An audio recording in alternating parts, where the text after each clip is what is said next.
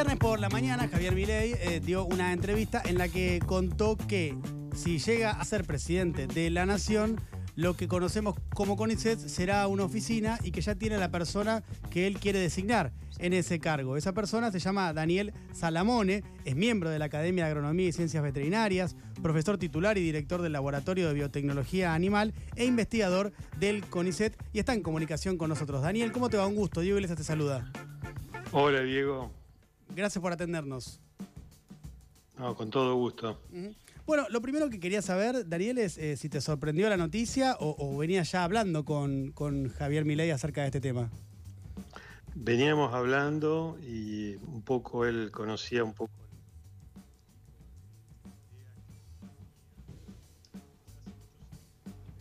Se escucha muy bajo, a ver, eh, yo lo estoy escuchando, pero muy abajo. Incluso antes que él fuera diputado. Ujú. Ah, ok, lo, vení- lo venías hablando con él, digamos. Sí, sí, sí. Mm. Él se acercó hace muchos años, un poco maravillado por las cosas que hacíamos, y de hecho este, me presentó a empresarios, y creo que, bueno, a veces uno no, no tenía toda la experiencia para venderse, lo abrumó con cantidades de cosas que hacíamos, y eso no se dio. No obstante, mandó un segundo empresario, y bueno, podría haber funcionado, pero bueno, se arrepintió finalmente. Y este, bueno, por suerte, uno de mis alumnos montó una empresa en esa dirección. Una de mis alumnas de doctorado terminó el doctorado y montó una de las empresas que hoy produce la mayor parte de, de las vacas de genética de, de pedigree. En la rural fue impresionante ir y encontrar todos los hijitos vacas de ella que los produce por fecundación in vitro. Eh, Daniel, ¿y mm, el, el vínculo con él cómo es? ¿Cómo empieza? ¿Cómo es que se acerca él a, a vos hace años? Bueno, nos cruzamos en algún programa de televisión, creo que de, este, Canal Rural, este, intercambiamos y después eh, nos trabamos en una, en una charla y tuvimos algunos almuerzos y decidió visitar al laboratorio y bueno, después de eso, digamos, este, se quedó maravillado por todo lo que hacíamos, ¿no? Él tenía un interés particular eh, eh, por este tema, por el tema de la clonación de sus perros, que él ha contado ya muchas veces, o, o no tenía una cosa que Te- ver con la otra. tenía curiosidad y fue como muy expuesto a eso, ¿no? Le parecía alucinante, ¿no? Pero este, básicamente el, el interés vino por, por la cuestión económica y por las posibilidades y cómo uno podía impactar en tantas áreas diferentes. Ujú. Eh, o sea que no tiene una cosa que ver con la otra. Vos no trabajaste ni directa ni indirectamente con, con la clonación de sus perros, digamos. No, no, para nada, para nada. Él te definió como clon- clonador nacional. Eh, ¿Cómo es el trabajo que vos has hecho, Daniel, en este área? Bueno, es también en toda la parte de reproducción asistida, ¿no? Lo que yo te decía, eh, la clonación es una de las áreas y que no necesariamente impactó en, en mayor medida. Eh, la primera de todas es lo que yo te decía ya por el 91, 94, produjimos los primeros terneros de probeta, este, lo que se transformó 20 años después en la tecnología más usada, pero pasaron 20 años. Con el caso de la clonación, eh, teníamos un gran entusiasmo eh, gracias a, a la participación de una empresa privada. Cuando volví al país me permitió de alguna forma no, no trabarme porque necesitaba un montón de recursos y trabajando para esa empresa generamos vacas que producían en la leche la hormona de crecimiento, las, vacas pampas. Y, este, y bueno, pero toda la parte regulatoria lleva mucho tiempo, todavía están trabajando, digamos, para que se apruebe. Y ahí empezamos a, a, a, probar, a ver cómo andaba con el tema de los caballos. Y podemos decir hoy que Argentina, que era justamente lo que hacía referencia uh -huh. Javier, es el país que más clona en el mundo. Y uno dice, sí, es un deporte de línea, no, pero da muchísimo trabajo, permite exportar. Este, el, uno de mis alumnos montó una de las empresas, que la, la empresa que más clona caballo en el mundo, que es Keiron, y, este, y trabajan como, no sé, más de 10 personas. Uh -huh. en, la, en la parte de fecundación in vitro trabajan 18 personas. Entonces, eh, y todo eso, digamos, financiado por gente que tiene interés en ese tipo de productos. Daniel, y vos también trabajaste en la clonación de especies en extinción, ¿no? Bueno, eso es lo que a veces, digamos, es, eh, eh, es eh, yo tengo pasión por eso, ¿no? Es decir, a mí me encanta y, y tenemos ideas incluso este, muy originales en ese sentido, pero desgraciadamente eh, nunca tuvimos financiamiento y está bien así porque ha habido otras prioridades, ¿no?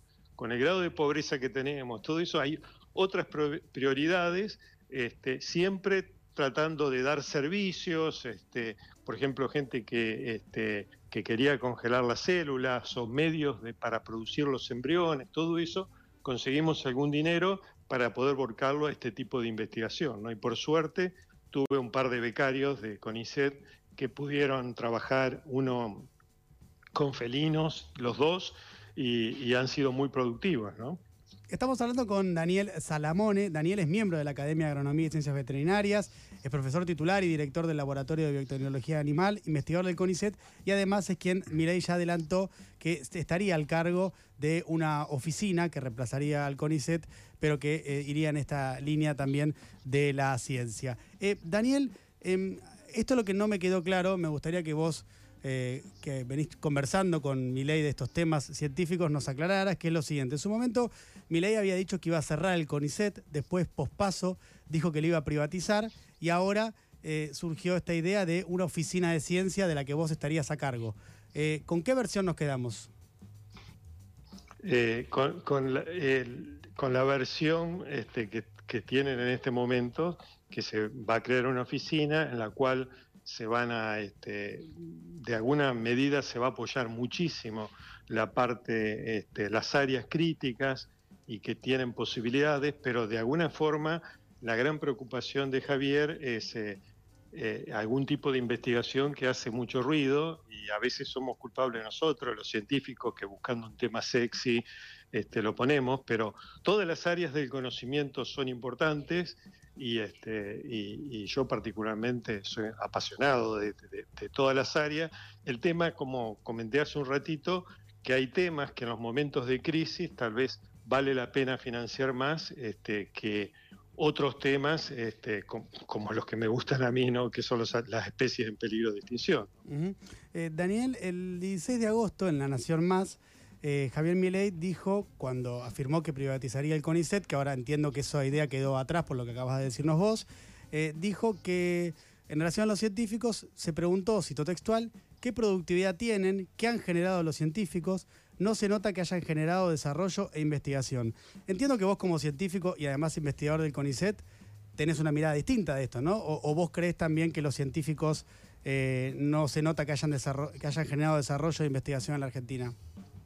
No, absolutamente. Y la Argentina está este, en el, ranking CIMAGO, está rankeado como una de las mejores de Latinoamérica y particularmente el caso de, CONICET, ¿no? Claro. Es decir, a veces, digamos, este, eh, nosotros, y eso es, un camino que, empezó hace mucho dentro de la ciencia, que tratamos de hacer cosas que en, en definitiva formen y, permitan trabajo, ¿no? De trabajos que impliquen, digamos, este, gente, que impliquen conocimientos y que generen divisas, ¿no? En ese sentido es el que vamos y si bien está mal ser autorreferencial, viste lo que yo te decía, de nuestro laboratorio salieron empresas que se dedican este, a, realizar terneros de probeta, que hacen los de la rural, las empresas que clonan caballos.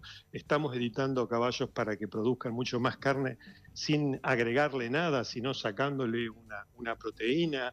Este, estamos desarrollando un nuevo híbrido. Entonces, todas esas cosas este, estimamos, en muchos casos le erramos porque es, es así, es parte del desarrollo científico. ¿no? Eh, yo te puedo garantizar que Javier es un apasionado de todo esto, como yo te dije ya años atrás, eh, fue a una, a una charla que di en la es decir, es el único economista que fue a una charla que di en la Facultad de Ciencias Económicas. ¿no? Así que este, yo creo que él tiene en claro eso. Daniel. Eh, ¿Y qué le dirías a los científicos del CONICET que nos están escuchando y que han escuchado en otras oportunidades eh, bueno, este tipo de, declaraciones tan fuertes de mi ley de que, bueno, cerrarían el CONICET, de que lo privatizaría, de que los científicos no producen nada. A los científicos que nos están escuchando, ¿qué les dirías? Teniendo en cuenta que vos vas, en caso de que él sea mi ley, estarías a cargo de esa, de esa área.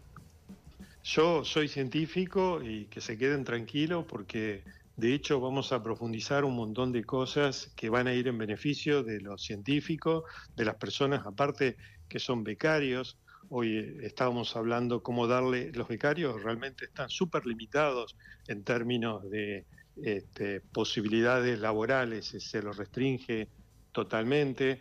Además de eso, si ellos generan algún conocimiento, es medio complejo que formen parte de, las patentes o de las empresas, y todo eso, digamos, en función de, ser mucho más libre y menos complicado, vamos a favorecerlo.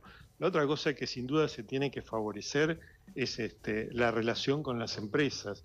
Eh, nosotros eh, y, el dinero, lo que nosotros estamos pensando es que haya una mayor inversión de origen privado para realizar las eh, investigaciones. Y hay nuevos actores que, hasta ahora no hemos tomado toda la ventaja. Hay empresas como Gridex, por ejemplo, financió dos proyectos de mi laboratorio. Hmm. De los cuales uno compró una multinacional importantísimo, le generó un montón de, royalties para CONICET, este, se habían puesto oficina en Estados Unidos y en Buenos Aires, y la facultad, eh, bueno, entonces, y por otro lado, este, hay otras eh, empresas como SF500, Bioceres, que son este, empresas que están invirtiendo y sumas de dinero que hoy el Estado no puede invertir. Entonces, tenemos que aprender, tenemos que hablar con ellas y, y de alguna manera capitalizar, digamos, estos fondos que antes no existían, ¿no? Y por otro lado, antes era muy necesario que el becario, digamos, estuviera full time todo el tiempo. Sigue siendo necesaria la pasión y todo eso. Pero digamos, eso que viene de la época de Husay, cuando a Husay, eh, en la época de Husay habría que escribir a máquina las tesis, ¿no? Y cuando uno se equivocaba había que escribir todo de vuelta. Hoy las correcciones las podemos hacer hasta con chat GPT. Entonces yo creo que hacer que los becarios y transformarlo no solamente, digamos, el aprendizaje científico, que es lo fundamental, sino que tenga los rudimentos de cómo ser un emprendedor, de cómo realizar una patente, eso también para los investigadores, ¿no? Mm. porque el grado de patentamiento que tenemos en Latinoamérica en, en Estados Unidos es limitadísimo en comparación a Corea del Sur, por ejemplo. Daniel. Todo eso nosotros, sí. Y, con eh, esto no me, no me no termina de quedarme claro en términos conceptuales. Vos eh, afirmás que Javier Milei valora la ciencia. Si es así, ¿por qué eh, amenazar con cerrar primero el CONICET, luego amenazar con privatizarlo y luego, ahora en la última versión que vos acabas de ratificar, rebajarlo a una oficina? Bueno, lo que yo te decía es, este, es que justamente el, motivo, eh, bueno, hay, hay cuestiones que han estado pasando que, digamos, ha llevado, digamos, a un crecimiento, por ejemplo, dentro de, CONICET, las ciencias sociales, que, las amo yo, mm. eh, de, ese palo viene mucha gente, que incluso mi hija, ¿no? Las ciencias sociales es más del 23%. Y las ciencias agropecuarias, este, de las cuales yo participo, es menor al 3%. Cuando en países como Irlanda, que están en semejantes condiciones a la nuestra en términos de producción de, de, carne y todo eso, es el 10%. Entonces yo creo que repriorizar esas cosas. Ahora, el tema es este, eh, CONICET tiene una estructura, tiene una estructura compleja, es decir, el presidente es un, uno de los componentes. este, aparte de eso, este, eh, hay eh, cargos selectivos y todo eso, y bueno, eso hay, este, hay que ver desde el punto de vista este, legal y todo eso, cómo, cómo se, se, se puede este, mantener este, frente a cambios, ¿no? Por ejemplo, el que le quiere dar del cambio de nombre, ¿no? Daniel, y por lo que vos, por lo que veo de tu trayectoria, eh, y además por lo que te escucho hablar, evidentemente sos una persona que tiene una particular valoración de la ciencia y una particular, eh, bueno, una, apreciación de lo que significa el desarrollo de la ciencia en un país. ¿No, no ves eh, contradicción entre, entre esta mirada que vos tenés y eh, la mirada que viene estableciendo públicamente Javier Milei al respecto? Yo eh, tengo presente lo, que vos mencionaste, pero digamos, este, yo lo conozco hace más de 10 años y, te vuelvo a repetir, es una persona apasionada por la tecnología y, así y por la economía y cómo se interrelaciona, y es una delicia escucharlo hablar de todas estas cosas. Así que yo no creo que sea la situación que, vos está diciendo, y sí yo pienso de que eh, va a ir en un CONICET o va a pensar eh, un CONICET o oficina que sea que vaya en dirección de que favorezca la, producción y que nos ayude a salir de esta crisis, ¿no? y, este, con ideas muy originales en cuanto, digamos, cómo financiarlo y cómo avanzar y cómo preparar a los estudiantes que estamos formando. Porque no queremos que pase lo que me pasó a mí, que mi hija está en Suecia ahora. Hizo el doctorado en CONICE, fue bequeada de CONICE, hoy está en Suecia. No, pero claramente, eh, eh. en, eso, en eso vamos a coincidir. Si uno valora la ciencia y le da más oportunidades a los científicos, eh, lo que debería pasar es que los científicos podrían quedarse en nuestro país y desarrollar acá todos los beneficios que eso tiene. En cambio, si uno menosprecia la actividad científica, es más probable que lo que pase es que los científicos se vayan a otros lados, teniendo en cuenta además que los científicos argentinos en muchas áreas son muy reconocidos en el mundo. Sí, sí, pero desgraciadamente para la ciencia hay que tener, este, la ciencia buena es muy, muy cara. Mm. Y hay como diferentes escalafones, ¿no? Es decir, si uno quiere publicar en Science o en Cell, es carísimo, tiene que tener muchísima plata. Mm. Hay gente de acá que lo hace mm. y deberían ser nuestras estrellas. Y deberíamos, este, porque realmente es como un mojón. Pero mm. por otro lado, digamos, la forma de llegar a ese tipo de publicaciones es a través de las asociaciones con otros grupos. Entonces, ahora, si uno, digamos, decide bajar el nivel de publicación a un nivel de impacto intermedio, que es lo que tratamos de hacer nosotros, la gran ventaja es decir, a mí no me gusta, yo estudié en Massachusetts, me gustaría publicar en Science y Cell, ¿no? Pero bajé un poco mis pretensiones, hice algunas cosas que eran más tecnológicas y lo que yo puedo contar hoy son las empresas que salieron con chicos que emprendieron, que se largaron solo y lo que uno nota es decir que hay ya en este momento fondos de inversión que antes no existían acá. Mm. Y estos fondos de inversión realmente pueden, les dan una capacitación a la gente que participa. Entonces, tenemos que dar esos elementos.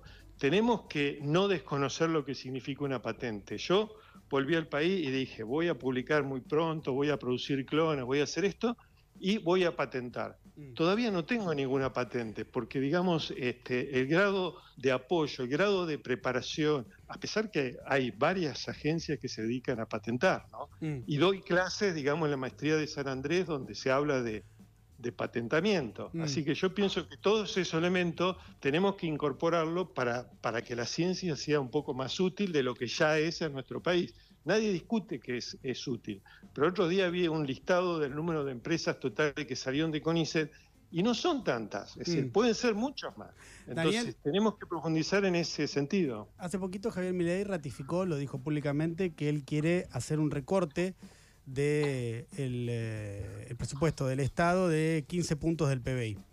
Eh, actualmente la inversión en ciencia y tecnología es de 1.75 del eh, PBI. Cuando vos vas a ver comparado con eh, otros países muy desarrollados, la tenemos baja. Cuando vos comparás con algunos países de Latinoamérica, la tenemos alta. Es decir, que lo que muestra también eh, estos, estos cuadros es que los países que tienen más desarrollo tienen a su vez un alto presupuesto destinado de, de su PBI a lo que es inversión en ciencia y tecnología.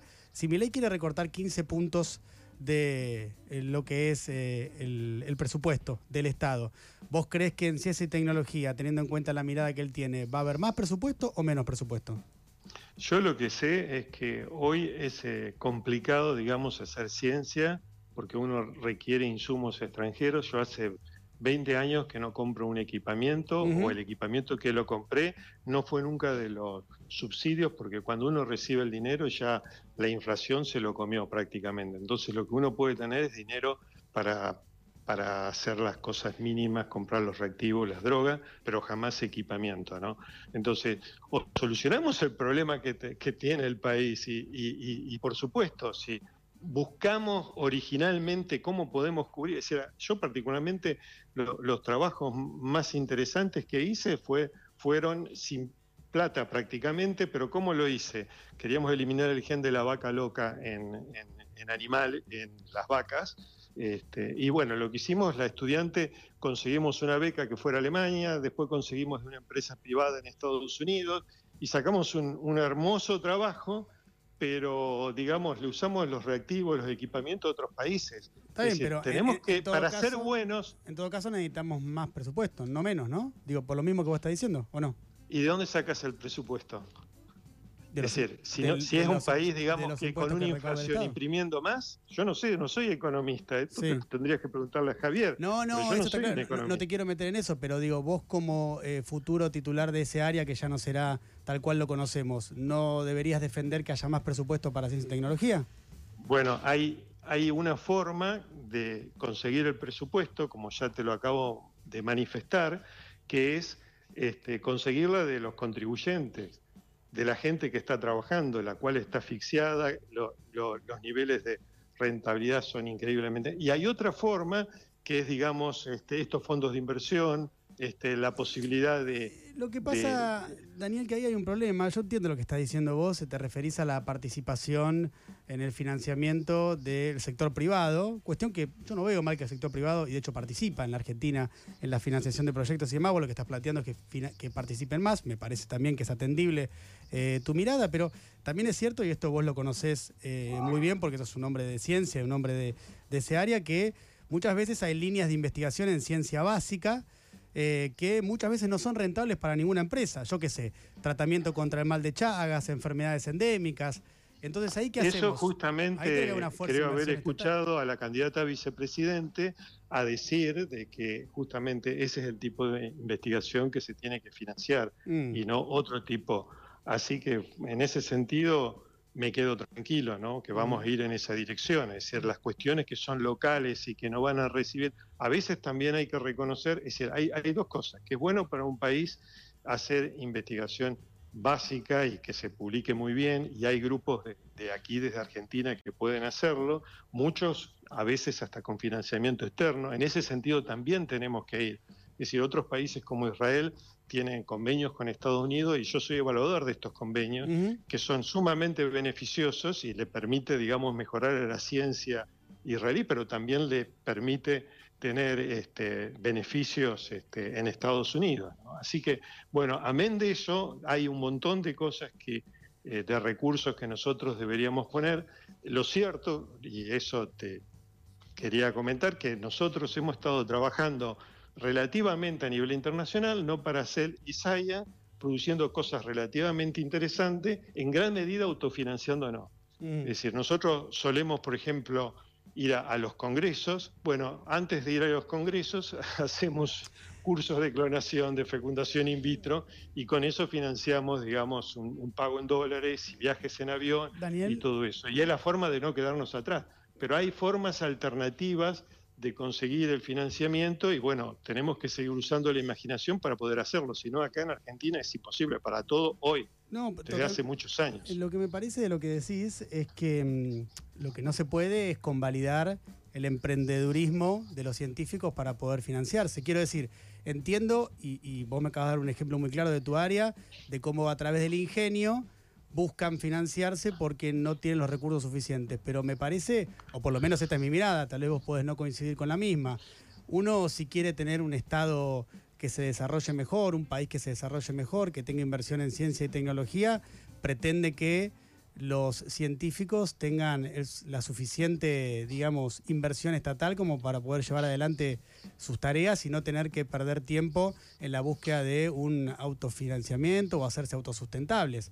Bueno, o al menos en No, no, eso, eso es real. el, el, tema concreto es que estamos en un momento de crisis, que hay más de 40 millones de pobres y que por supuesto que la ciencia puede hacer su contribución. Mm. Pero a veces también hay que reconocer que la ciencia básica que es necesaria. Yo lo que veo es que generalmente hay aplicaciones y, hay eh, situaciones de impacto cuando se hace ciencia básica. Hmm.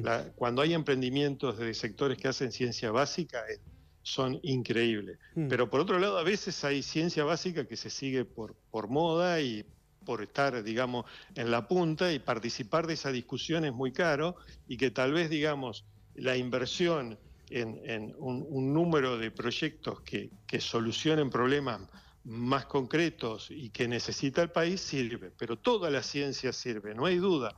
El problema es quién pone la plata y hoy lo que tenemos es una inflación galopante. De alguna forma tenemos que, y en la medida que seamos un país exitoso, vamos, y por supuesto que para ser un país eh, exitoso se necesita la ciencia, eso tampoco hay duda. Mm. Pero hay estrategias que tenemos que usar y eso nos permite estar este, en punta, ¿no? Eh, Daniel, em, con respecto a una, a una cuestión, a una mirada que tiene el candidato Javier Milei, me interesa tu mirada porque vos venís del mundo de la ciencia, obviamente.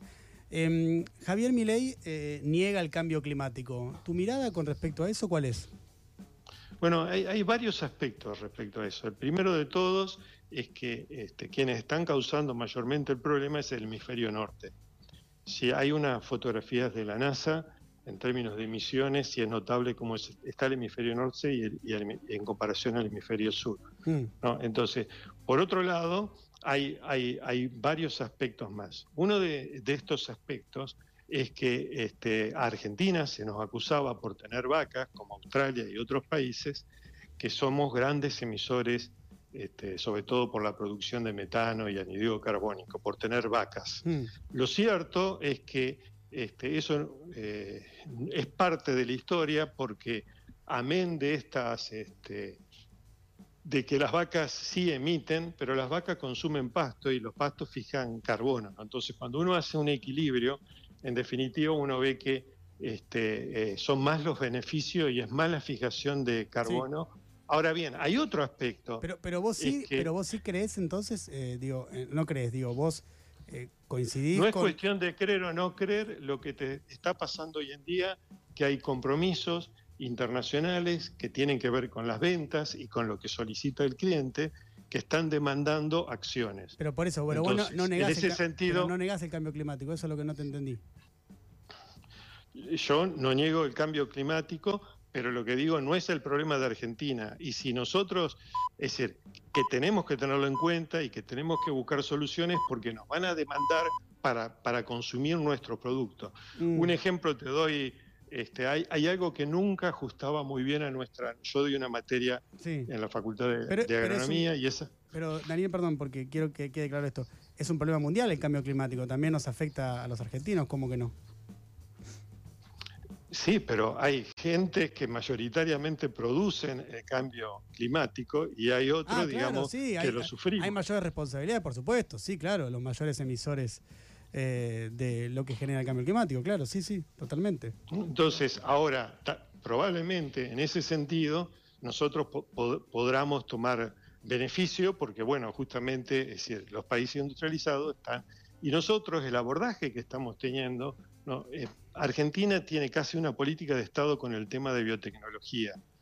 Y, la biotecnología justamente no, no, es necesariamente la que favorece el, cambio climático. ¿no? Mm. Entonces hay veces que hay que tener cuidado con qué cosas, digamos, uno, uno compra como que son las grandes prioridades, cuando en realidad uno tiene que avanzar, digamos, este, en, en otras áreas, digamos, para, para, para poder capitalizarlo. ¿no? Por mm. ejemplo, esto que yo te decía. Entiendo perfecto lo que, lo que decís, pero digo, entonces en ese punto sí te diferencia eh, un aspecto con el candidato Javier Milei. Él, no, él niega el cambio climático, vos que vas a estar a cargo del área de ciencia, eh, eh reconocés la existencia del cambio climático. Bueno, lo que también es cierto es eh, también lo que también es cierto que este, este, hay ciclos que se van dando y, aparentemente este, hay suficientes datos de, cambio climático, pero digamos eso también digamos ha llevado a que eh, muchos países, este, como el caso de, eh, traten de alguna manera de limitar el desarrollo de otro usando, digamos, el tema de cambio climático, ¿no? Mm. Entonces, y el tema es que todo esto sale dinero y cubrirse digamos, este, y, eh, es, infinitamente. Entonces, en una situación de crisis uno tiene que buscar la búsqueda más inmediata para, para tratar de fortalecerte económicamente, este, que si no, digamos, e, es muy lindo, yo puedo decirte, es fantástico tener grandes sumas de dinero invertidas en ciencia. Es lo mm. mejor que nos puede pasar. Mm. Pero digamos, si, si nadie genera la riqueza la, riqueza se tiene que generar. Y lo que yo vi, situaciones, por ejemplo, yo en Massachusetts es donde primero colonizaron Estados Unidos y voltearon todos los bosques, destruyeron absolutamente todo. Mm. Y, y se enriquecieron. Y hoy Massachusetts vive de la educación y es todo bosque y es todo hermoso. Es decir, no hay que llegar a ese límite que ha hecho el hombre, pero lo que sí es hay que tratar de alguna manera de desarrollarse y cuando con, con, dinero es mucho más fácil cubrir y hacer las cosas mejor. Es decir, hiperregulado a veces es mucho más difícil. Daniel, te hago la última, eh, agradeciéndote por tu tiempo. El CONICET actualmente tiene 11.800 investigadores y 11.800 becarios. ¿Crees que tiene que mantenerse esta cantidad de, gente, de investigadores y de becarios? ¿Crees que tiene que crecer o crees que tiene que reducirse? Yo creo que, eh, bueno, primero tiene que eh, ir progresivamente y en base a este, priorizaciones y de alguna manera sostener, este, premiar de alguna manera las orientaciones que son más necesarias. Este, por otro lado, este, el número de becarios yo creo que tiene que eh, de alguna forma buscarse en gran medida que muchos de ellos eh, sean cofinanciados con empresas, que se le den muchas más oportunidades de, de menos restricciones, que prácticamente un trabajo esclavo, y esto ha sido durante años. Este, se han tenido algunos beneficios, pero son este, pequeños y más allá de eso se le debe dar de elementos de emprendurismo, de, este, de, que, de manera tal de que, digamos, exista la, capacidad de que, que se inserten, que puedan emprender ellos, que se inserten empresas o que ellos puedan constituir empresas y startups. Daniel, perdón, Esteban Rafael soy. Eh, buenas tardes. Eh, es la segunda vez que mencionás esta idea de eh, la, asociación pública-privada de alguna manera, ¿no? Que más empresas financian a becarios y proyectos. Eh, ¿Ves al CONICET siendo socio de los eventuales proyectos rentables? Digo, además de aportar la materia gris, ¿también se puede llevar algo de la renta?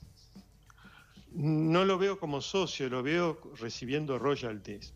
Porque, ese, te doy un ejemplo. Eh, nosotros generamos un cerdo para seno trasplante o con potencialidad para seno trasplante, por lo menos algunos senos trasplante, e hipoalérgico. Y de CONICET nos mandaron una nota retándonos y diciendo que el cerdo era de ellos. y entonces CONICET, había, CONICET normalmente tiene un sistema bastante interesante de cofinanciamiento con las universidades y le da un porcentaje del sueldo que ronda en el 30% a los profesores titulares. Este, no es que son full time de CONICET, son de las universidades. Mm. Nosotros somos de la universidad, habían participado en la Universidad Veterinaria, de la Facultad de Veterinaria del INTA, y aparte todos los equipamientos fueron comprados por un subsidio previo, digamos, este, de que yo participara de CONICET y que todos los integrantes que estábamos participando. Y, y bueno, nosotros no decimos que no hay un derecho de CONICET, pero a veces cuando eh, la, cuando el CONICET se, transforma puede asfixiar digamos, las relaciones desde el vamos, ¿no? Y eso está pasando mucho, que a veces se ahuyentan y por eso tenemos, digamos, todo planeado una serie de, charlas con diferentes organismos que han participado de estas asociaciones para, para ver y analizar en beneficio de la gente que trabaja en CONICET, pero en beneficio del país también.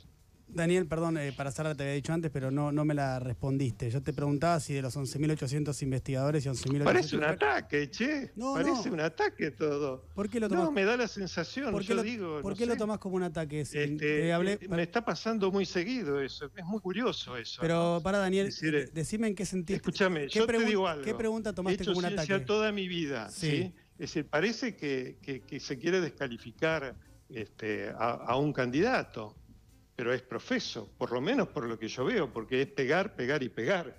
Y me parece inapropiado, porque puede ser, pero digamos, yo creo en el periodismo libre e independiente. ¿En qué, qué pregunta eh, te parece que fue un ataque? Todo, todas prácticamente, es decir, recalcando efectos negativos.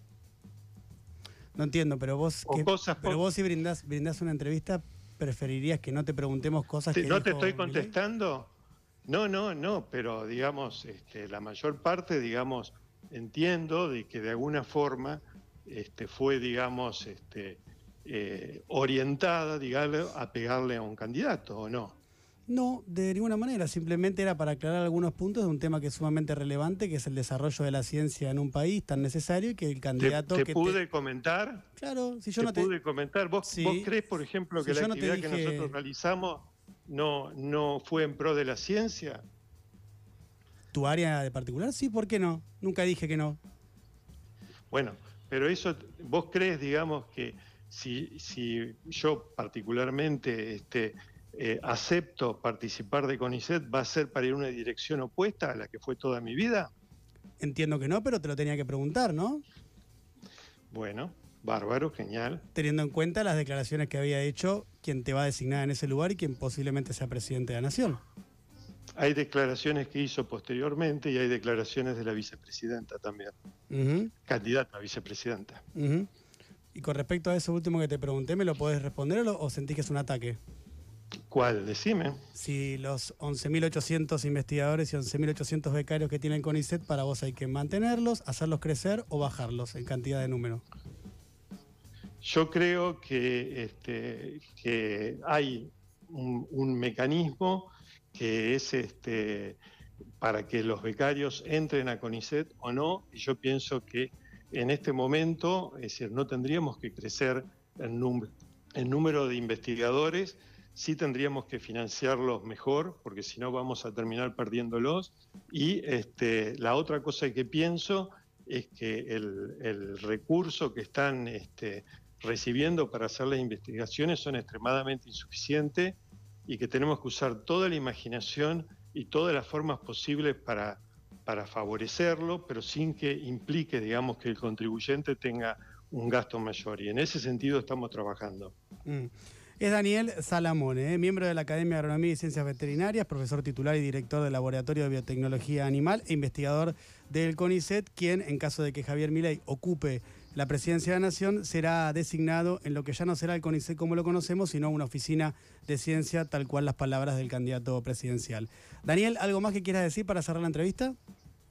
No, no, te agradezco y como siempre uno pide disculpas, pero digamos, este, eh, me, daba la sensación que, digamos, era muy orientada, digamos, a cuestiones este, negativas. Yo veo algunas otras cuestiones que, que son extremadamente positivas y es este, sobre todo de que si nosotros salimos de, de la crisis en que estamos, seguramente vamos a poder hacer mejor y mejor ciencia. Pero lo cierto es que es decir, los indicadores son extremadamente negativos, cada día estamos peor, es decir, a mí me han llegado eh, cada vez que quiero pagar yo, digamos, en una revista para que se publique, me han llegado de como eh, eh, notas de que soy un delincuente por no pagarla por dos años porque no puedo transferir los fondos. En esa situación no se puede hacer ciencia. Y te aclaro una vez más que creo que igual lo entendiste de que lo que te hice fueron simplemente preguntas. No, no, no, todo bien, todo bien, todo bien. Me alegro entonces que nos entendamos. Daniel, gracias por la entrevista y por haber hablado con nosotros y el tiempo que nos dedicaste. Un abrazo grande. Abrazo grande. Hasta luego.